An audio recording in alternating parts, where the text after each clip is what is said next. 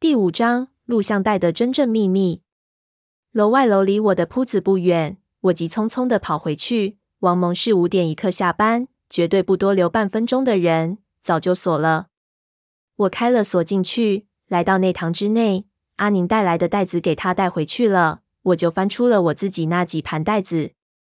胖子紧跟着我进来，帮我接驳电源，但是我却没打算再看一遍，而是翻了几个抽屉。找出了一把螺丝起子，胖子看不懂了，问我干什么。我心里翻腾着，也顾不得回答他，就开始拆卸那袋子。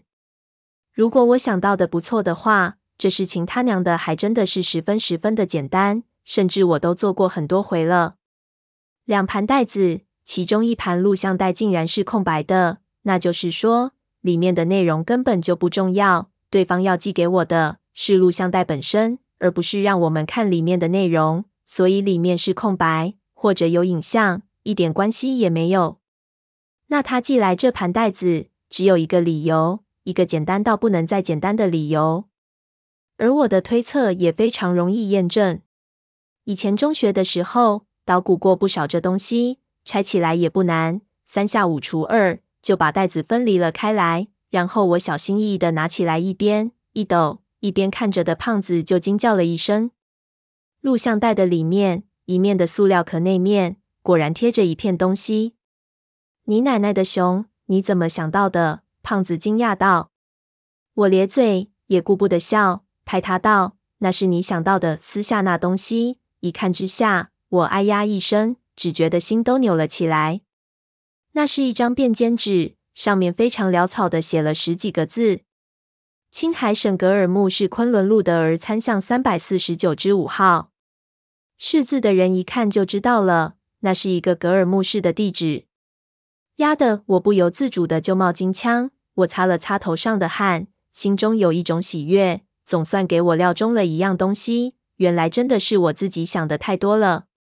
这是一石二鸟，一来可以保护这张东西不受长途运输的破坏；二来，如果这东西给人截获了，一时间，对方也想不到它里面藏了东西。特别是如果录像带的内容足够吸引那个截获者的注意力，我心里明了，可以肯定对方要防范的那个截获者就是我的三叔，因为里面的内容只有三叔看了之后才会吃惊。事实也是，他的确被录像带里的内容吸引了所有的注意力。这事情只要推断一下就很明显，因为如果他直接寄这地址过来。按照当时的情况，这东西必然会落到三叔手里，和最开始的那份战国帛书复印件一样。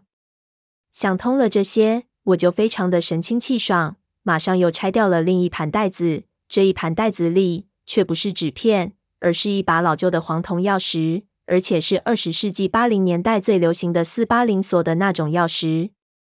拿起来展开，可以发现钥匙有点年头了，铜皮都发黑了。钥匙柄的后面贴着胶布，上面写着一串模糊的数字：三百零六。看来对方是想邀请你过去。胖子在边上道：“连房间都给你开好了。”